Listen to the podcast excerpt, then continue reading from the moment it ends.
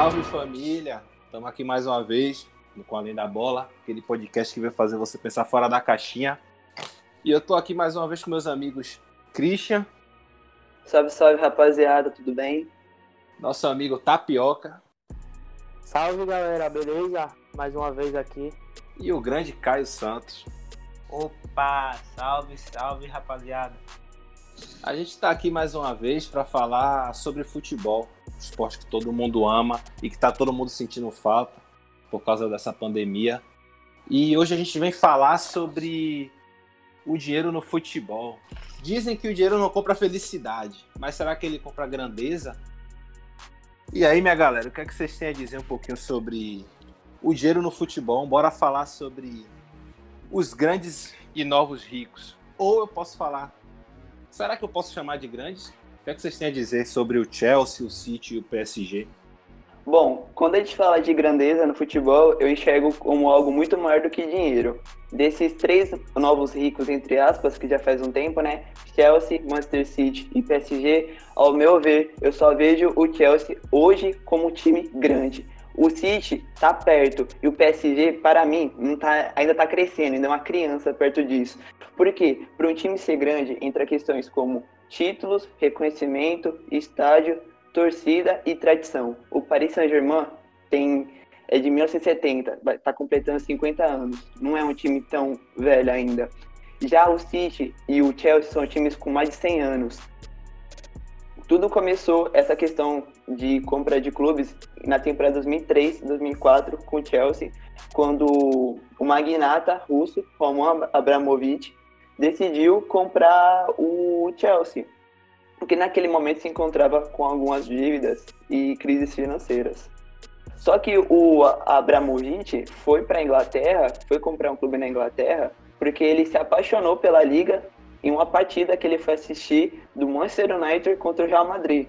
Foi aquele jogo lá que o Ronaldo destruiu na Champions League tudo, e etc.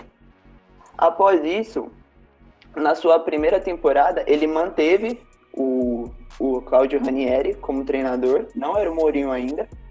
O clube chegou em segundo lugar, é, só, só não foi campeão por, por conta que o time campeão foi aquele, aquele Arsenal maravilhoso Arsenal, que o invicto. Os, os, os invictos.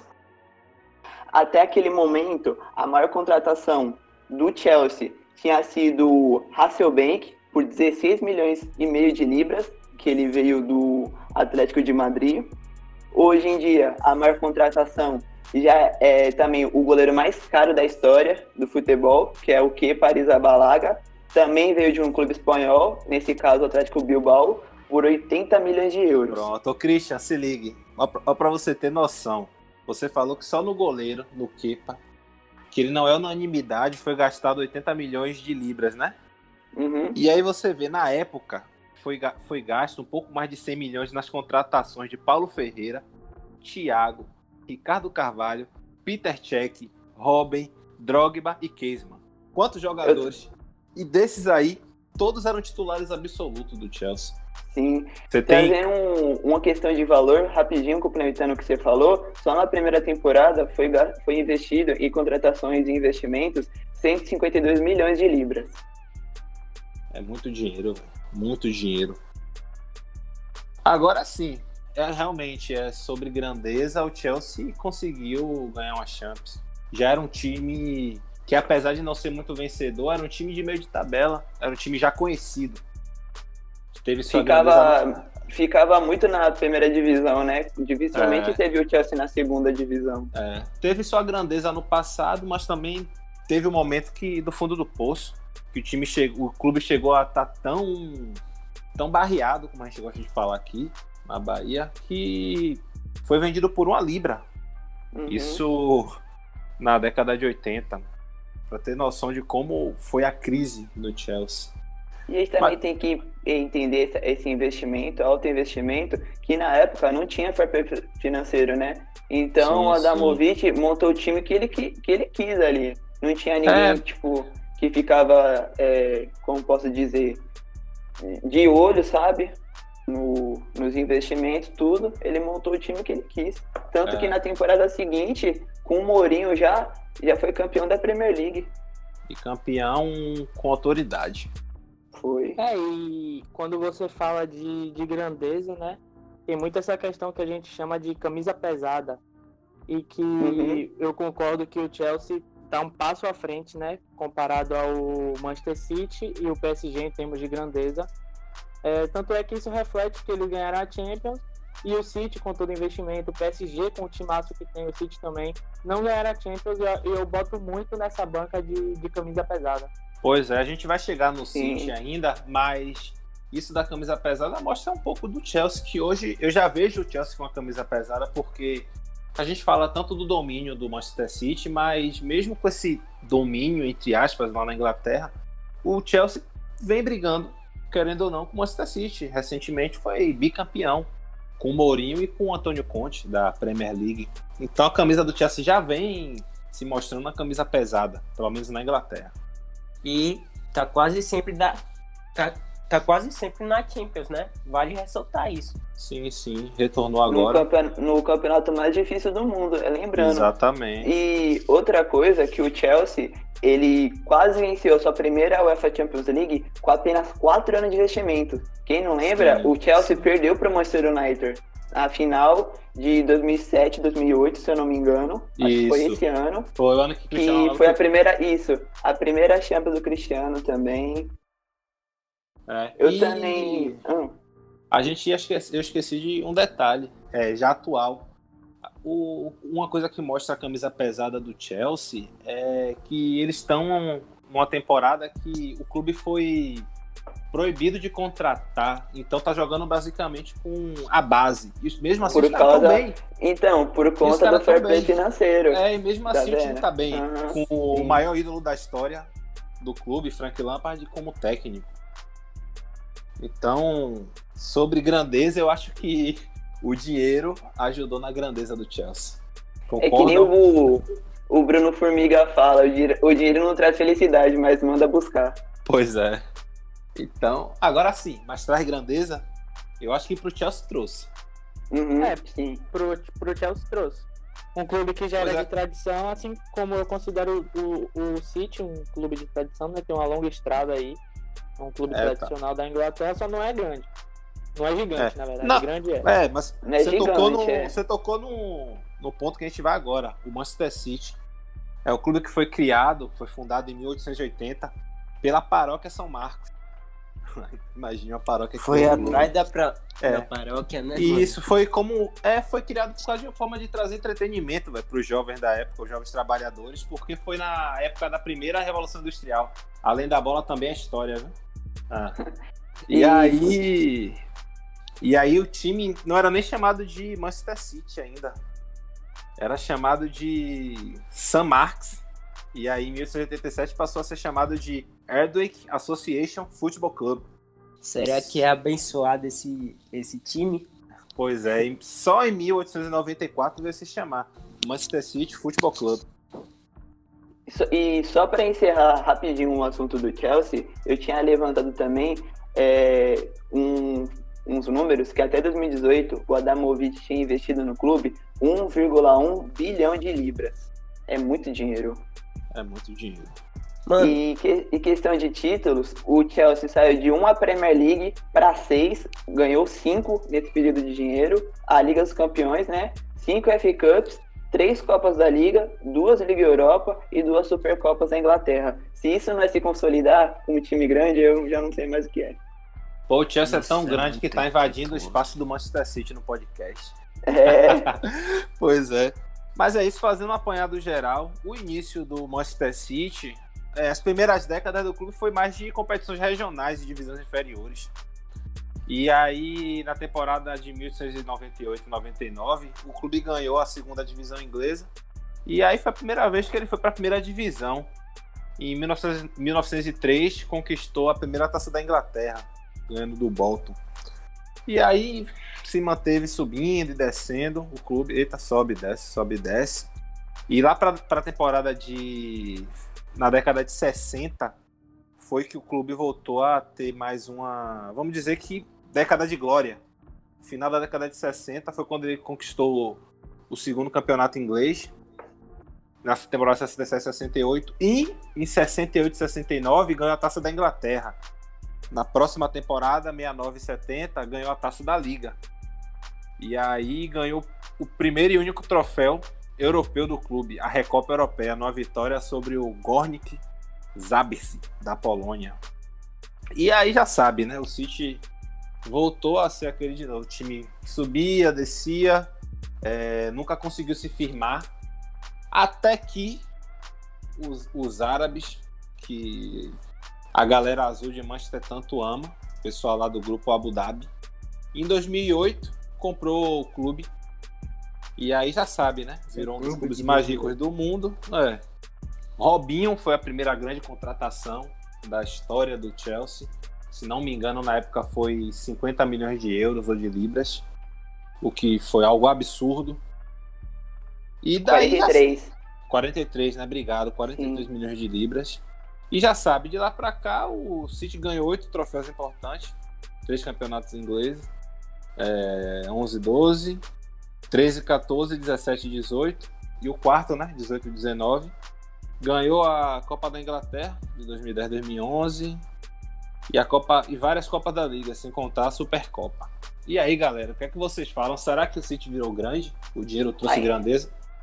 Ah, para mim ainda não, porque ainda, para quem não sabe, o City tem menos títulos da primeira divisão do que a segunda o, o City, junto com o Leicester, é o time que mais tem títulos da segunda divisão. Pesado. Ao ponto que na temporada 98-99, enquanto o seu rival, maior rival, o Manchester United, estava ganhando tudo com, aquele, com aquela classe de 92, time fantástico, com Beckham, os irmãos Neville, enfim, o City estava subindo ainda para a segunda divisão, estava brigando para subir para a segunda divisão. O que tem para falar da, desse novo investimento, né, que é o, o dono do sítio, o Mansur Bin Zayed, né, que ele é o presidente desse grupo dos Emirados Árabes.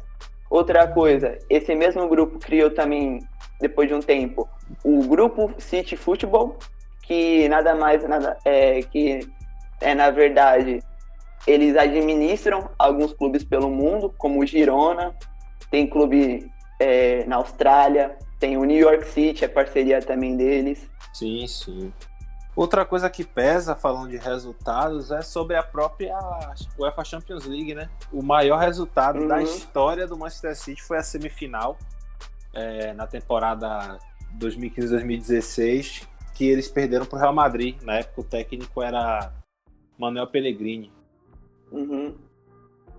E então, quando o Sheik chegou também no time, era tá, o time dividia era dividido em base e jogadores muito velhos tanto Sim. que eles terminaram em nono lugar naquele ano na temporada 2007 2008 e o Elano já estava no time grande Elano o que eu, o que eu acho interessante do do ô, City... Pera, ô, ô Christian você esqueceu de seu ídolo pô quem Jô. o Jô é. é, menino João. 25 milhões de euros custou o City. Exatamente. Como é que você esquece do seu ídolo, pô? Não, eu ia falar dele, só ia esperar o, ta o Tap falar. Ah, você acha tá, que eu vou tá esquecer certo. do herói, do herói do Hepta? Vai lá, Tap. Não, e o, o que eu ia falar é que, que eu acho interessante que muitas contratações que o City fez nesse período duraram muito. Então você tem David Silva, que, que já vai completar 10 anos, se já não completou. É, você tem Agüero, que já está há muito tempo no clube também. Então são jogadores que têm jogado muito titulares e que tem feito muita diferença a favor do City. Pra você ter noção, antes, antes do, do Sheik, a maior contratação do Manchester City tinha sido o Anelka, por 15 milhões de euros. Hoje em dia, a maior contratação da história do Manchester City é o De Bruyne, que custou 76 milhões de euros. Olha a diferença. Ô, velho, antes que os espanhóis, os descendentes xinguem a gente, relevem o tapioca, viu? Mas não é David não, o cara é, é, Davi é espanhol, Silva. é Davi. É Davi, Davi. Chega... nunca, nunca mais chama o cara de David. Quer, quer americanizar a coisa e ferrou tudo. Igual a falar James Rodrigues. Exatamente. Beleza. Outra coisa que também dá para citar do City, que eu acho um, um diferencial é, do, entre os dos três clubes, é que ele investe em muito, muito outros setores. Não é só o, o clube Manchester City. Eles criar, eles um pouquinho, uns, uns, anos depois da compra do clube, eles, eles criaram o CT, né? Fundaram o CT, que na época custou 100 milhões de euros. Hoje em dia é o maior CT da Europa, possivelmente o melhor CT da Europa. E tá surgindo uma, uma molecada muito boa já no Manchester City. Você vê o Jadon Sancho, que saiu, foi pro Borussia, o Phil Foden, que é um moleque tipo, com um grande potencial. E é aquilo, né? Se você tem dinheiro igual esses caras têm, que não é pouco, tem que investir. Até o ano passado, com, com só com contratação, desde que o, o, o presidente, o Mansubin Zayed, assumiu o Manchester City, ele contratou 75 jogadores, gastando nada mais nada menos que 1,47 bilhões de euros. É, guarda, e o seu Guardiola gosta de gastar, né? Porque cada jogador gosta. que ele pede também é, é só, só fortuna. Agora você falou em investimento, os caras têm que investir na base tem que ter paciência, né? Porque, tipo, Sim. A gente tem visto aí as notícias de que o Sancho pode acabar no maior rival do, do City, no Manchester United. Então, tipo, é, é legal ter paciência, investir no jogador, porque tipo, você pode acabar perdendo o jogador pro seu maior rival. Sim, e também é, o dinheiro, consequentemente, atrai mais patrocinadores e mais ações, e o valor do clube aumenta, né? Tanto que o clube mais valioso da Inglaterra é o Manchester City. O uhum. City está avaliado em 1,2 bilhões de euros superando gigantes como o Manchester United e o Liverpool. É, verdade. E Pronto. também, é, só para encerrar essa questão do City, dá para destacar também que o City se firmou como algo que estava dando certo na temporada 2011-2012. Foi quando voltou a ganhar a Premier League, ganhando do, do seu maior rival, Manchester United, que os dois estavam brigando pelo título e com o gol do Agüero, aquele famoso gol do Agüero nos acréscimos, Isso. deu o título da Premier League para o Manchester City, depois de anos, e aí depois foi só com conquistas e agora falta só a Champions. É só para deixar uma observação sobre esse título, é, é, é filme. Essa temporada davam para fazer um filme para fazer meio mundo de gente chorar, porque tipo o, o United já tinha terminado o seu jogo como campeão. Eles já estavam Sim. comemorando. E uhum. aí, os acréscimos do jogo, do jogo do City contra o KPR, que é o Queen's Park Rangers, foi, se eu não me engano, de 6, 7 minutos. Foi algo gigantesco. Foram e... dois gols, né? Porque Isso. o empate é a virada. É, porque o, o City saiu ganhando, tomou a virada. E aí uhum. teve o gol do empate nos acréscimos e a virada de com Agüero no último lance do jogo. Uhum. Foi algo sensacional. E hoje Agüero é o maior artilheiro e se não e quiçá o maior ídolo da história do City. Eu considero, por tudo é, que ganhou, pelos gols, pelo que ele representa, eu acho o Agüero o maior jogador da história do Manchester City. Exatamente. Que é uma história que está sendo feita agora, né? De verdade. Uhum. E também sobre, sobre o Manchester City, que Christian falou que tem mais títulos da segunda divisão do que a primeira. Para vocês terem ideia, do campeonato inglês, City tem seis títulos. Seis títulos. E do, da segunda divisão tem sete. E sabe. Sabem quantos títulos da, da Premier League o seu rival Manchester United tem? 20 títulos. É, a discussão acaba aí, né? De grandeza. Isso é muita coisa. E também não tem Champions, né, mano? Camisa é pesada. Camisa isso, mostra o que é um, isso mostra o que é um time grande e um time que está se tornando grande. Isso. Quem acompanha futebol sabe que Sim. na Champions League só ganha quem tem camisa pesada. É, uhum. É, a fazer um mexendo do nosso site. É, a gente está fazendo até uma. Aliás, eu vou deixar a Christian falar melhor. Pode falar, Christian, sobre o que, o que você tem falar, o que você tem escrito sobre os vencedores da Champions improváveis. Bom, rapaziada, é, no nosso site tá rolando uma série sobre campeões que na época não eram os favoritos a vencer o título da UEFA Champions League. Já é, postamos três, é, três ma- três matérias já. A primeira se tratando do Celtic, a segunda do Feyenoord e a última agora foi do bicampeonato europeu do Nottingham Forest. É, peço que vocês vão lá, leiam, deixem seu comentário e ajudem na divulgação. Compartilha com a galera, com seus amigos, com todo mundo. Pois é. é. Mas é aquilo, voltando, tirando algumas zebras que aconteceram, na Champions League só ganha quem tem camisa pesada. Isso é fato. Uhum. Uhum. Não, não tem pra onde correr. Então, eu acho que pra mim, na votação, o dinheiro ainda não conseguiu levar grandeza pro City. E pra Uhum. vocês? Só um, um, um, um porém, né? O que Pode tipo falar. assim, é, dos três investimentos, tirando a parte de títulos, óbvio que todo Sim. mundo quer investe para conquistar título, mas talvez o, o investimento que melhor foi feito, melhor planejado, talvez tenha sido do City, o que melhor Eu concordo. gerou. Não, isso eu também concordo. Ele- Porque deixou os de caras ser campo. Os caras Aham. se tornaram uma marca. Exatamente. Você tem o E... Etihad Stadium, é, vocês têm, eles têm agora o, ma- o maior CT da Europa, uma então é, gera bilhões o clube, É. provavelmente um dos mais caros do mundo. A torcida, a torcida do City na, na Arábia hoje é gigantesca. É um dos times que mais tem torcida. É algo, isso é algo de, de aplauso, é digno de aplauso. Mas saindo da Inglaterra agora, indo ali pro para França, Bom pra Ô, Paris. Ranço, Bom pra Paris. deixa de coisa, velho. Ranço por quê? Ô, Christian, por quê? É um clube que é relativo novo. É de 1970, foi criado no dia 12 de agosto, fruto de uma fusão entre o Paris FC, que foi criado um ano antes, para preencher uma ausência de clubes de alto nível. Na, na- em Paris não tinha um clube grande. E foi, foi misturado o Paris FC e o Stade Saint-Germain. Saint-Germain, não sei falar, não sei falar francês. É, Stade Saint-Germain, pronto. Que foi fundado em 1904. E aí. é, Não tinha, velho. Lá, na- lá, lá em Paris não tinha atração futebolística. E como é que pode você, num país como a França, na sua capital, não ter um time grande? E aí fizeram essa fusão e surgiu o Paris Saint-Germain, o famoso PSG. E só que foi assim, ele surgiu, mas não ficou grande não.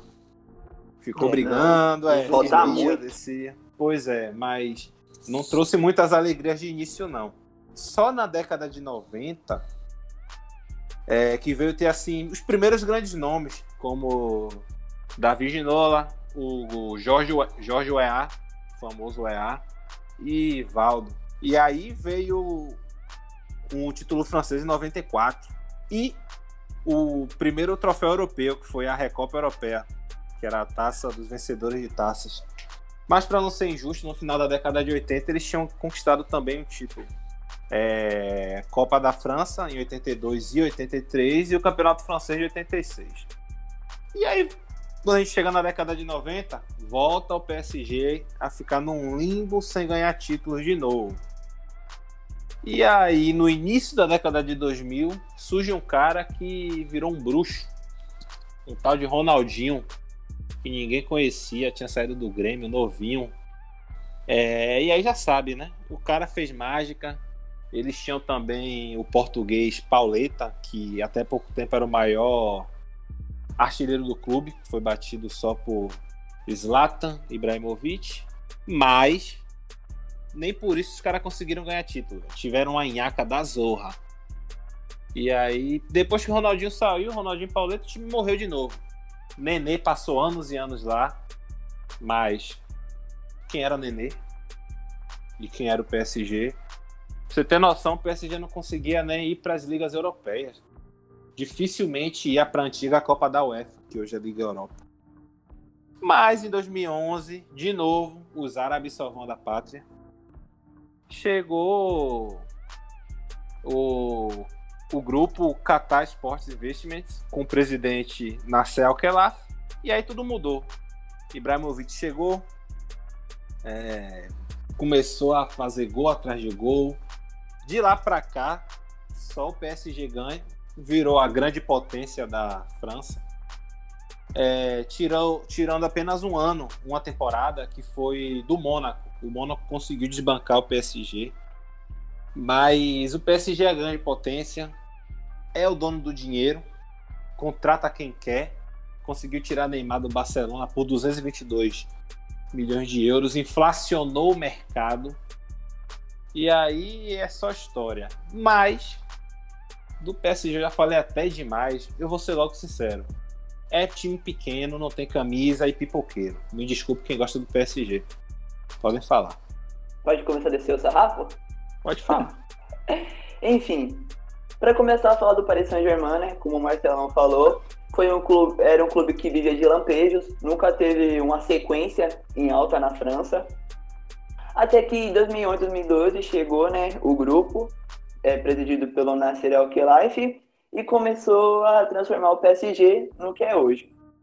Para vocês terem noção, há três anos atrás, o Paris Saint-Germain, não sei se não sei se isso é verídico ainda, mas três, até três anos atrás, o PSG tinha mais fãs no Brasil do que propriamente na França. Surreal. Para começar, surreal. Surreal. O jogador mais caro até o momento, antes do grupo, também tinha sido o Anelka, por 34 milhões de euros. Sempre Anelka.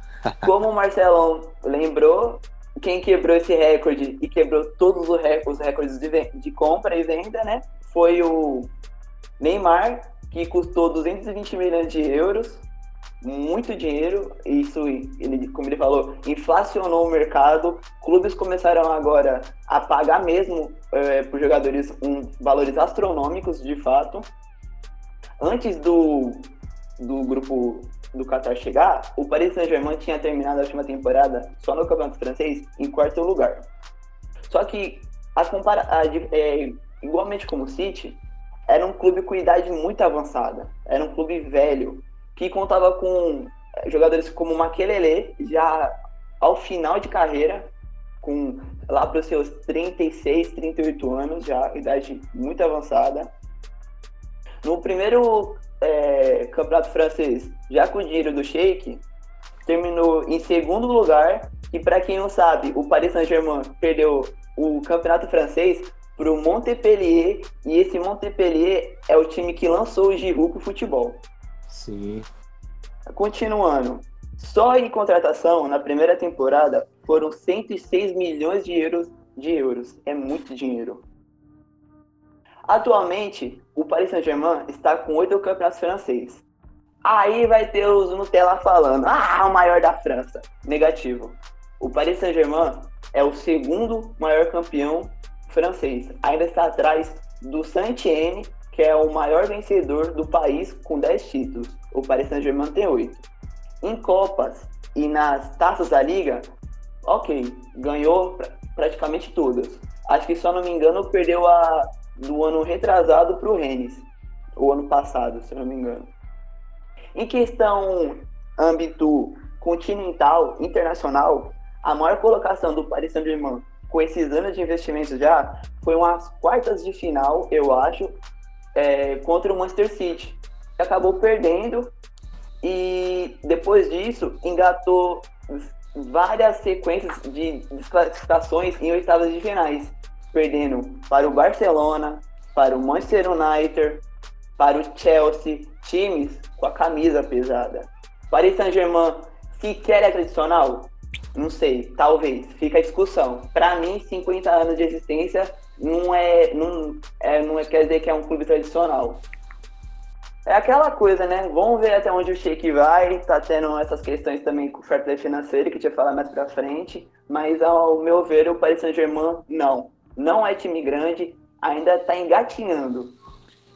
É, e só para não ser injusto, eu falei que Ibrahimovic era o maior artilheiro da história, não é. É o Cavani. é, eu não posso, eu não posso ser injusto uhum. e é o Edson Cavani. Ele ultrapassou Sim. Ibrahimovic em 2018, em janeiro de 2018.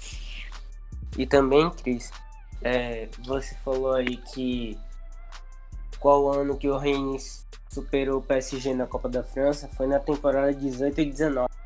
Isso, obrigado, Caio. Nada. É, o, o PSG ele era minúsculo é, e agora tá médio. É, Ainda tem melhor, melhor, aí. Melhor, Melhor definição. Era um time minúsculo Já é e hoje é médio. patamar. Acabou. É, os caras entendem é futebol, os- são os melhores da França, não tem jeito, os caras estão dominando Ah, aí. mas tipo, não é menosprezando a França, mas olha o futebol francês, velho. É, justamente. Campeonato Entendeu? fraco. É? Além- e além do que, é, só tem um título de Liga dos Campeões do país que ainda é duvidoso. Porque aquele título do Olympique de Marseille, é, depois da conquista, teve severas é, punições por questões de combinação, de suborno. Então também é duvidoso. É, então assim, eu acho que eu vou falar, tipo, que o futebol francês é, não soube acompanhar a sua seleção, os seus, os seus grandes jogadores. É, se o, o- se o PSG ganhar a Champions, ele se torna grande. Mas sabe por que eu discordo da sua fala, Marcelão? Porque eu acho que a França e seus clubes meio que apareceram no mesmo período. Eu digo no seguinte: nos anos 90, um clube francês ganhou a Liga dos Campeões e a França, pela primeira vez, é campeã mundial. Eu acho que foi nesse período que a França, depois de anos de existência do futebol, ela apareceu, sabe? Pro, pro mundo. É, a gente pode- é, mas na Europa, assim, a França já vinha mostrando que podia. Pô, a França teve Michel Platini. Uhum. É, a França vivia chegando em semifinal de Copa, tava sempre lá nos mata-matas. E em 98 ganhou da- do jeito que foi. Atropelou o Brasil. É, e agora, 2018, ganhou merecidamente, não tenho o que falar. Era uma seleção da Zorra, timaço. Mas os clubes são aquilo, né? É, que, é tipo a França, parece o, o Brasil.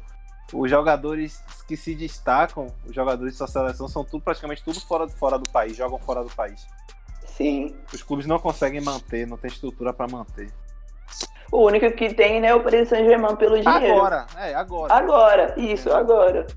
E em questão, assim, de, de, de tamanho na França, eu enxergo o Paris Saint-Germain como o terceiro maior, no geral. Porque, pra mim, o primeiro é o Olympique de Marseille, pelo toda é a história. E o segundo é o Lyon. Por mais que o Saint-Etienne tenha, seja o maior campeão nacional, nas outras, nas outras competições não foi tão bem. Já foi é finalista de porque- Champions, foi tudo, mas é, só ganhou o, a Liga. As Copas não É. foi tão bem. E o Lyon, o Lyon a gente tem que dar um. Tem que aplaudir, porque o Lyon não precisou de aporte financeiro. Pra Precisou chegar- só do nordestino, hein? É, um tal de Juninho É. Pernambucano.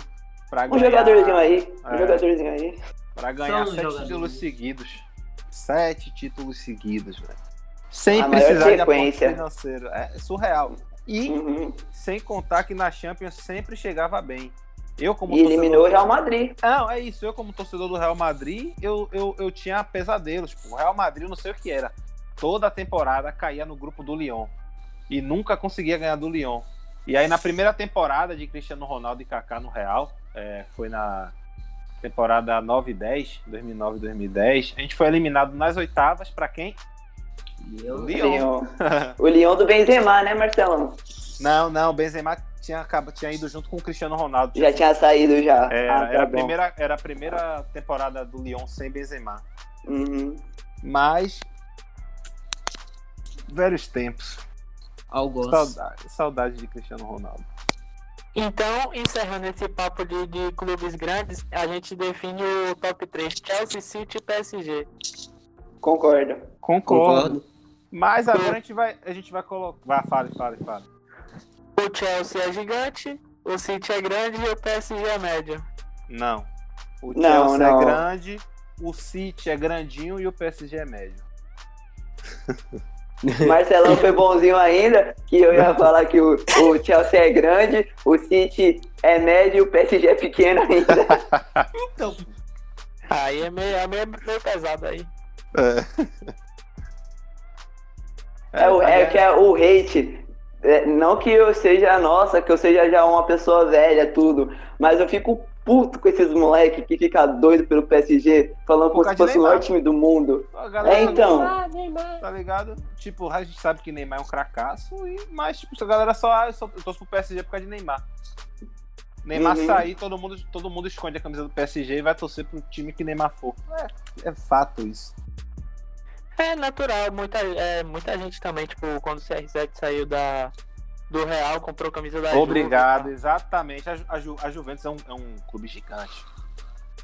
Mas, em questão de torcida, só.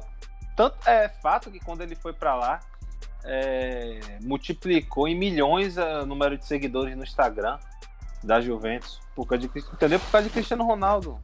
Isso, isso acontece. Entendeu? Acontece. É o fato estrela, que antigamente não tinha, hoje tem. É globalização no futebol. Mas eu vou meter um clube que eu não, eu não, eu não digo assim que é um clube gigante, não, não vou falar que é um gigante, mas é um clube tradicional na Inglaterra. Muitos brasileiros conhecem esse, esse clube por causa daquele filme no início dos anos 2000, Gol. Grande filme. Santiago Munhas. Então, acho que eu não precisaria nem falar o nome do clube. Tem um estádio também, todo mundo conhece, o St. James Park. Um estádio lindo, tradicional na Inglaterra. Mas é o Newcastle. Novo Castelo. Newcastle United Futebol Unidos do Novo Castelo. Tá Velho, o clube foi criado em 1892 com uma união bem peculiar. Antes de falar a união, eu vou imaginar aqui, torcedor do Bahia do Vitória. Imaginem vocês aí. O Bahia, você tem Bahia e Vitória, vocês se odeiam. E aí, do nada, os clubes decidem se juntar. O que é que aconteceria, velho? Imagine mas foi, foi mais ou menos isso que aconteceu. O Newcastle surgiu do resultado da união de dois, de dois clubes rivais. O Newcastle East End, East, para quem não sabe, é leste. E o Newcastle West End, que é o, no caso era o Newcastle do leste e o oeste. Você vê como eles eram bem. Eles tinham uma. Ah, fugiu a palavra agora. Eles eram bem, eles eram bem criativos para nomes. Mas é, o, o, Newcastle West End estava em uma crise financeira. E o Clube do Leste estava é, bem e tal. Mas como eles queriam fortalecer, ter um clube para representar a cidade, eles resolveram se juntar. E logo no início, na, antes, do, antes dos anos 1900, antes da, da ah, meu Deus, centenário passado. Como é que fala? Alguém me ajuda aí? Centenário, centenário. Ah, antes do século passado, eles já criaram o St. James Park. Você vê que estádio, que estádio. E aí surgiu esse clube, que ele é tradicional, como eu falei, tem muita torcida, mas não é um clube de muitos títulos. E aí o que eu tenho para dizer para vocês? É, o, o, Newcastle é mais uma relação de carinho do brasileiro por causa do filme Gol, que foi bem popularizado. É, ele é grande só na Inglaterra ou ele só é grande para os seus torcedores. Só é mesmo um clube tradicional, mas é um clube mediano para pequeno. O que é que vocês têm para dizer do Newcastle? Bom, para começar, a relação do Newcastle com os brasileiros, eu enxergo em três segmentos. A primeira, como você falou, foi qualquer brasileiro que assistiu esse filme, o Gol, adquirir um carinho pelo clube. O segundo, para quem gosta de modo carreira, YouTube, essas coisas, um youtuber muito famoso de FIFA, o Mupro, um, das, um dos modos carreira deles mais famoso foi com o Newcastle também. Isso que também atraiu mais fãs assim pro Brasil. E o último também se trata do maior jogador da história do clube, né? Que foi o Alan Shearer. Sim. Como já existia a Premier League no final dos anos 90, muitos brasileiros começaram a acompanhar a, a competição e começaram a adquirir um carinho pelo clube, pelo jogador e porque naquela época o Newcastle brigava para ser campeão e até participava de competições europeias. Hoje em dia, eu enxergo o Newcastle como um clube de médio para baixo na Premier League. Me desculpa, torcedores, mas eu vou explicar por quê. Nas últimas temporadas, o Newcastle geralmente sempre briga para permanecer na Premier League. Sempre briga é, sempre que está na Premier League, ele nunca pensa em brigar, tentar uma vaga para a Liga Europa ou entre os 10. Sempre é para escapar do rebaixamento. Os Magpies, como são conhecidos, ou Magpies, desculpa, não sei a pronúncia adequada, só possuem quatro títulos de Premier League. Com a sua última, sendo no ano de 1926 1927. Foi essa última temporada que o Newcastle venceu o campeonato inglês. E o último título que o Newcastle venceu foi a FA Cup em 1955. Então, faz anos que o clube não ganha nada de relevante. Atualmente, é, antes da paralisação por conta, por conta da pandemia, etc., o clube se encontrava em 13º lugar. Então, mesmo assim, continua brigando para não cair, porque a distância entre o primeiro clube na zona de baixamento e o Newcastle é muito baixa a diferença. Entra também em questão que o clube perdeu é, um pouco seu tamanho quando o Mac Ashley né, comprou o Newcastle em 2007.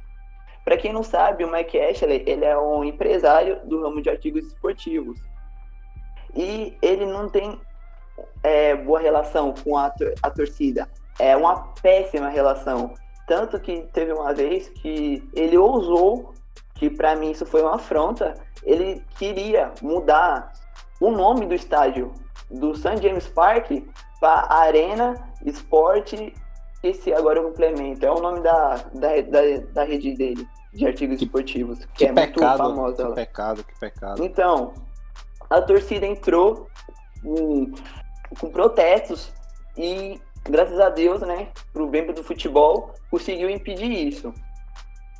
Agora, alguns, umas duas, três semanas, veio essa notícia à tona desse interesse do grupo Saudi Public Investment Fund, ou seja, Fundo de Investimentos Públicos da Saudita. O dono é o Mohammed bin Salman, que é o príncipe da Arábia Saudita, e ele ofereceu para o Mike Ashley uma proposta de 300 milhões de libras para adquirir o clube. Ô, Christian, só pra, Oi. Só, só pra, só pra deixar a galera assustada um pouquinho, para quem estiver ouvindo, é, a fortuna do dono do Manchester City é de 17 bilhões de euros. 17 Sim. bilhões de euros. Muito dinheiro. Pô, Muito. Aí você chega lá, pesquisa um pouquinho. Sabe qual é a fortuna do príncipe? Um trilhão de libras da Meu família. Deus de libras. Da família. Meu Jesus, mano. O que é que eu faria com esse dinheiro, mano? O, o, dinheiro, o dinheiro também a gente tem que entender que. Da, você deve se perguntar, da onde vem tanto esse dinheiro? Ah, é shake. Não é também só por isso. Esse dinheiro vem também porque o, a família dele é a família saudita, é o nome da família. Por isso, isso que o nome do país uhum. é Arábia Saudita. É em, como pode dizer, uma espécie de homenagem à família fundadora do país. E a riqueza deles vem por causa de petróleo, etc, né? Só que é, tá tendo muita rejeição por parte do governo britânico por questões políticas que dá pra gente falar mais pra frente, mas continuando essa questão do negócio, por enquanto, o que eu apurei, vendo uns sites e tudo, a primeira fatia do, do Newcastle ia ser comprado primeiro 10% do clube. Para, para, e a empresa que está intermediando o negócio é a mesma empresa que estava envolvida no, na, na compra do Manchester City. E essa empresa, se conseguir comprar ou intermediar essa negociação, vai faturar 130 milhões de euros é muito dinheiro envolvido. Primeiramente, esse 10%, se for concretizado, vai ir para uma empresa chamada JV1, que tem relações com o príncipe. Pelo que eu entendi, vai ser comprado aos poucos E ao final de tudo, o príncipe vai comprar uma maior parte para ser o sócio majoritário do clube. Então, aí vem essa questão. O Newcastle é um clube muito tradicional. Tradição não quer dizer que é grande, só para a galera ficar entender. A torcida é apaixonada. É uma cidade de operários no Nordeste, Newcastle. Tem toda essa questão de briga entre é, o norte e o sul da Inglaterra.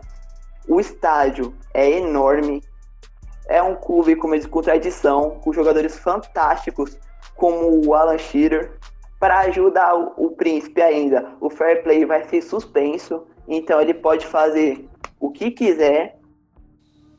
O céu Outra... Quem quiser. Então, para encerrar a minha fala do Newcastle, que eu não quero arrastar muito por enquanto, eu descobri que até pouco tempo não é a primeira vez que um grupo árabe tenta comprar o Manchester City. O Manchester City não, desculpa, o Newcastle. Newcastle. Até pouco tempo, o primo do dono do Manchester City tinha se interessado na compra do clube.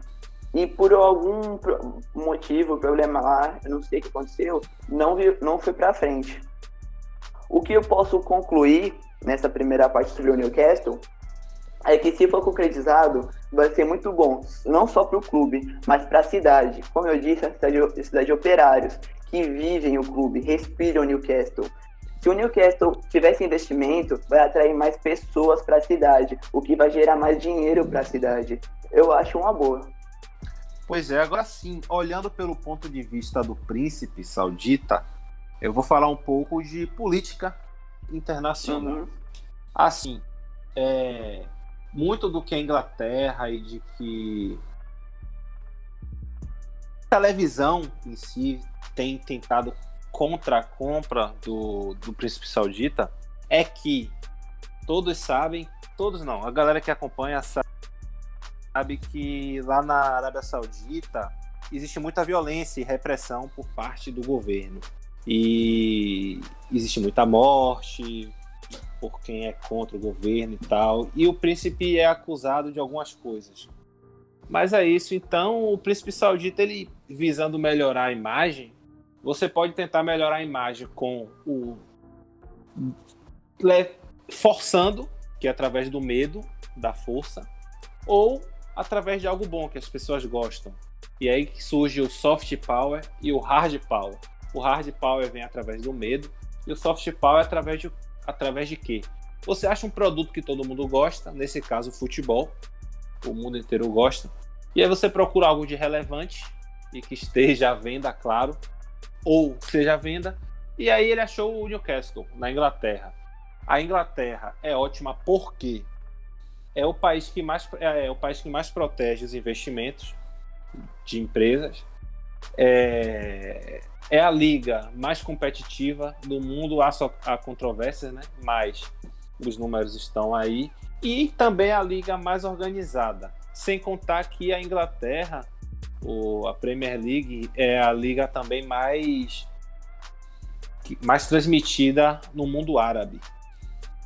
E aí o príncipe quer isso, ele quer melhorar internacionalmente e até nacionalmente é, o modo que as pessoas veem ele. Então, tipo, principalmente para os torcedores do Newcastle, ele vai ser o salvador da pátria. Isso não tem o que falar. É, ele comprando, no outro dia, os torcedores vão amar ele, vão, vão fazer loucuras por ele. Bandeira. É, fazer de tudo. Recentemente já tinha no Twitter, no Instagram, torcedores colocando é, no lugar da foto de perfil a bandeira do, da Arábia Saudita. O que, isso, o que pode ser ruim também. É, o que, o que já mostra uhum. o, o, onde pode chegar também o soft power. Mas saindo um pouco da política, que eu sei que nem todo mundo gosta, voltando para o futebol, é... Christian tocou num ponto legal. Quais são os prós e quais são os contras de, desse dinheiro no futebol, dos clubes sendo comprados? É, eu vou começar desde Roman Abramovich, desde o Chelsea para cá. O que aconteceu de bom e o que aconteceu de ruim para o futebol? Bom, para mim, eu pontuei algumas coisas que eu percebi ao longo desses anos. Tirando o, o Chelsea, que, como a gente já falou, já tá, tava em outro parâmetro já, em questão de torcida, estádio. Manchester City e Paris Saint-Germain adquiriram uma popularidade comprada. Eles não tinham tor uma torcida muito grande e não tinham um. As pessoas de fora da Inglaterra não conheciam os clubes. E isso a um certo ponto pode ser ruim, porque você não cria, a sua torcida não tem uma identidade criada com, com o clube, vinculada com o clube. Outra é coisa. Oi? É verdade, tipo assim, é, pelo menos do Manchester City, os torcedores mais antigos já eram torcedores fanáticos. Uhum. É, o City tem uma história de torcedores fanáticos. Mas, realmente, a nova torcida, a nova safra de torcedores, está surgindo muito pelo time estar ganhando, principalmente é fora do país. Uhum. E realmente a gente não sabe se isso pode ser bom ou ruim, fica até essa dúvida. Outra coisa que eu pontuei, que eu tava checando aqui, é também a falta de utilidade da base. Citando um exemplo desses três, é, desses três clubes, eu acho que o único que não se encaixa aí, como eu disse, na parte do City, é o próprio Master City, né? Que investe em CT, investe na base e tudo mais. Já o Paris Saint-Germain e o Chelsea, eu não vejo eles pensando em subir garotos. O Chelsea só subiu esses, esses garotos agora porque ele estava impedido de fazer contratações. Então o Lampard teve que jogar com o que ele tinha. Viu na base os moleque bom lá, que tinha lá, subiu os moleque e foi. Porque senão, eu duvido que algum desses moleques estariam no time hoje, tirando o Mason Mount, que não é do Chelsea, né? Mas é um garoto ainda. O Paris Saint-Germain eu não vejo um jogador da base só o potencial de estar no clube, só o Kipembe, que também foi já acho que já estava na época uhum. no, no clube. Outra coisa, outro ponto negativo que eu acho é que, por exemplo, você comprando um time como o Newcastle, você diminui ainda mais o, o seu rival local, que é qual? O Sunderland. O Sunderland. O Sunderland hoje em dia vive uma crise financeira muito grave um, um dos maiores times da Inglaterra, tradicionais e etc., hoje se encontra na terceira divisão com sérias dívidas. Assista Como é que Netflix, eu... galera. Sunderland até, até a morte, muito bom. Como é que um clube como o Sunderland, nessa situação atual, vai poder ter uma rivalidade com o Newcastle? Se a compra for confirmada. O Newcastle vai até perder, é, não vai perder, mas essa rivalidade com o Sunderland, para eles já não vai ser mais primordial para alguns, alguns torcedores. Para a maioria pode ser que sim, porque é o time local, o time da cidade próxima, sim.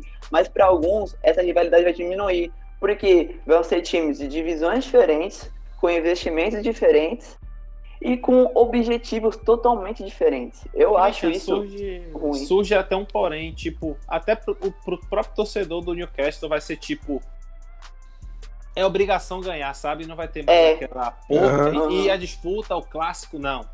O time tem que ganhar e tem que ganhar de tanto. Se não ganhar de Sim. tanto, eu não tô feliz. Sacou? É, uhum. Fica até ruim no âmbito futebolístico. Que o que é mais emocionante para um torcedor, fora ganhar um título, é ganhar do seu rival. E aí imagine uhum. você chega para um clássico que tem que ser algo mais emocionante chega pro, você já chega falando, ah, eu quero que goleie de tanto. Se não ganhar de pelo menos 3, 4, eu não vou sair feliz. Vou vaiar, não vou bater palma. Pô, isso é feião, velho. Outra coisa que você citou anteriormente, e eu, eu concordei, né, quando o, o Sheik comprou o Neymar, que essa compra do City também pode e vai inflacionar o mercado, porque clubes vão querer isso do Newcastle, porque outros clubes também vão querer se com, é, melhorar o seu elenco, vão começar a gastar demais e isso vai inflacionar muito o mercado.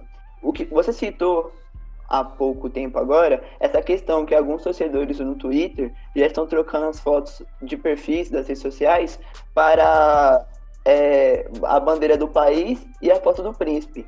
Segundo o jornalista do New York Times, Tariq Panja, isso é muito ruim, porque você deixa de ser torcedor do, do clube para você ser torcedor do regime. Exatamente. É... É isso, isso foge demais do futebol. Uhum. Agora, para não falar que também só tem pontos negativos, não, também tem coisas boas. Com dinheiro, né, sua capacidade para montar grandes times aumenta e, consequentemente, você, se tem uma, uma boa gestão, tudo certinho, você conquista grandes títulos. É, e você Vai conquistando, atrair.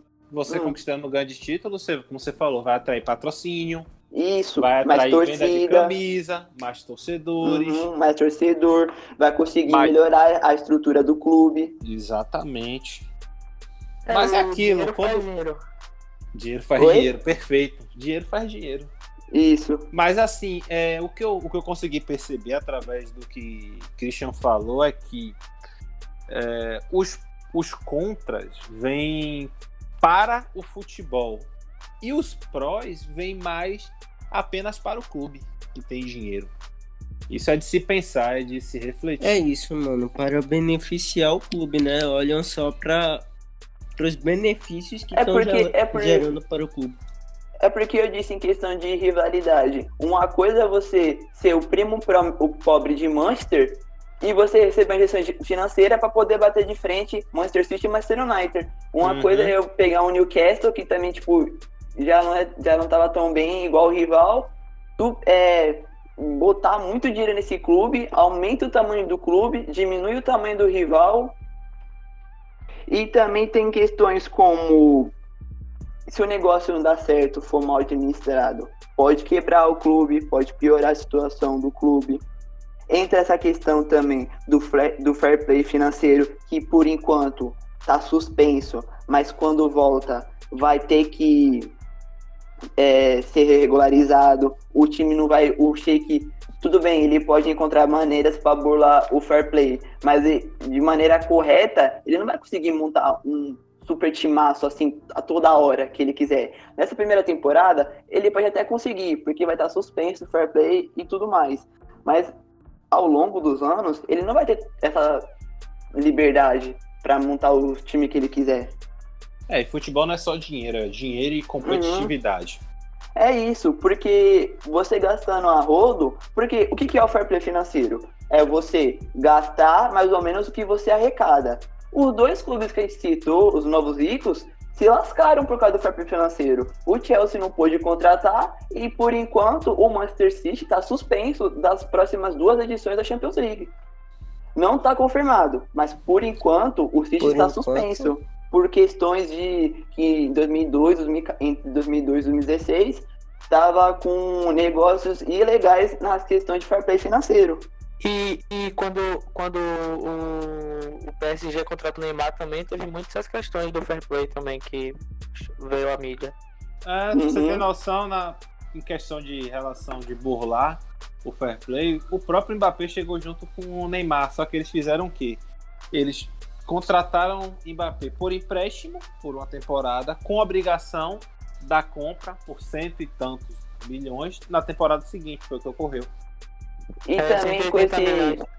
é, com esse dinheiro todo também, se você depende da maneira que você faz, o clube pode perder até a sua identidade. Então, é, é aquela coisa, né? Tem os seus prós e os seus, os seus contras. Só para encerrar aqui de vez, tava dizendo hoje no jornal e britânico que o Príncipe vai de primeira investir 200 milhões de euros em contratações quando for confirmada a compra, mas que ele não vai montar um super time de cara, vai contratar jogadores bons para conseguir classificar o time para competições europeias. É, Newcastle já tá já tá interessado em Cavani, em Griezmann, Coutinho, tá interessado em Jorge Jesus. É, A prioridade é o Flamengo. Os Mas tá rumores, né? interessado. Quando surge logo essas notícias de compra, já vem logo acompanhado de um monte de especulação, de rumor. Ah, com Griezmann, certeza. Verdade. Agora, você vê qualquer jogador que surgiu por oportunidade de sair, já vai colocar o Newcastle como uma, uma- um possível clube por causa do dinheiro. É isso, galera. Terminamos mais um episódio. Sabemos que foi denso. Tentamos fazer algo bem explicativo, bem mastigadinho para você. E creio que você não vai se arrepender de- depois de ter ouvido. Se você chegou até aqui, é porque você curtiu, você gostou. Muito obrigado por nos acompanhar. E ouçam nossos podcasts passados. Vocês vão gostar. Nós tivemos um debate que pegou fogo entre a gente e estamos fazendo tudo com carinho para tentar lhe ajudar, trazer uma forma de fazer você esquecer um pouco essa quarentena, essa dificuldade, né? É, trazer entretenimento, fazer você esquecer um pouco dessa dificuldade que o mundo inteiro está passando. É, tem, agradeço aqui a Caio, a Tapioca, a Christian. Tamo junto. E muito obrigado você ouvinte por estar conosco. Falou! Então, galera, valeu. É, o episódio foi massa, curti bastante. É, acompanhe nossas redes sociais, arroba além da bola, underline futebol. E nós estamos com uma parceria nova, uma loja de camisas é, muito massa, com camisas 100% oficiais e originais, com um preço muito bacana. É, Visual Story Brasil. É, o arroba dele tá lá na nossa página, além da bola. E confere o site deles, é, se tiver interesse, compra que em breve nós vamos estar anunciando um sorteio, quem sabe cupons de desconto e tudo mais, levando essa parceria para frente. Além da bola e Visual Story Brasil juntos aí. Bom, galera, valeu pelo programa. Obrigado para quem ficou até o final, tá escutando até o final agora. Tentamos explicar essas questões de compra de clubes da melhor maneira possível para vocês entenderem. Espero que não tenha ficado muito maçante para quem estiver ouvindo. Enfim, como eu disse já no meio do programa, mas repetindo, estamos com o nosso site bombando agora. Estamos lançando três matérias por semana praticamente, com duas séries. A primeira das séries é sobre os campeões da Liga, os, é, campe, os campeões da UEFA Champions League que não eram os favoritos naqueles anos.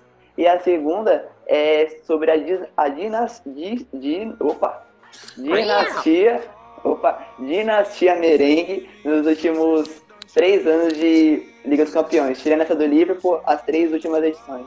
E é isso, obrigado, até semana que vem. Valeu. Valeu, galera. Congratulations. Work so hard, forgot how to vacation. They ain't never had the dedication. People hate say we changing, look, we made it. Yeah, we made it. That was never friendly, yeah. Now I'm jumping out of Bentley, yeah. And I know I sound dramatic, yeah. But I know I had to have it, yeah. For the money, I'm a savage, yeah. I be itching like I had it, yeah. I'm surrounded 20 bad yeah. But they didn't know me last year, yeah. Everyone wanna act like they important. But all that mean nothing when I saw my door, yeah. Everyone counting on me, drop the ball, yeah. Everything custom like I'm at the bottom. Yeah, yeah. If you fuck with winning, put your lighters to the sky. How could I make sense when I got millions on my mind? Coming with that bullshit, I just put it side. Bought a sense baby, they could see it in my eyes. My mama called, see you on TV. Sunset shit done changed. Ever since we was on, I dreamed it all. Ever since I was young, they said I wouldn't be nothing. Now they always say congratulations. Congratulations. Worked so hard, forgot how to vacation. They ain't never had the dedication. People hating, say we changing, look, we made it. Yeah, we made it. I was patient, yeah. Oh, I was patient. Now I can scream that we made it. Now everywhere, everywhere I go, they say congratulations. Young nigga, young nigga, graduation. I pick up the rock and I ball, baby. I'm looking for someone to call, baby. But right now I got a situation. Uh. Never old Ben, Ben Franklin. Big rings, champagne. My life is like a ball game. But instead I'm in a trap though. Paso big, call it Super Bowl. Super Bowl, call the hoes, get in the rolls. Top flow lifestyle, Top, Huncho and post. Malone. I got a play on my phone. You know what I'm on. Huncho Houdini is gone. My mama called, see you on TV. Sunset shit done changed. Ever since we was on, I dreamed it all. Ever since I was young, they said I wouldn't be nothing. Now they always say congratulations. Worked so hard, forgot how to vacation. They ain't never had the dedication. Can say we changing, look, we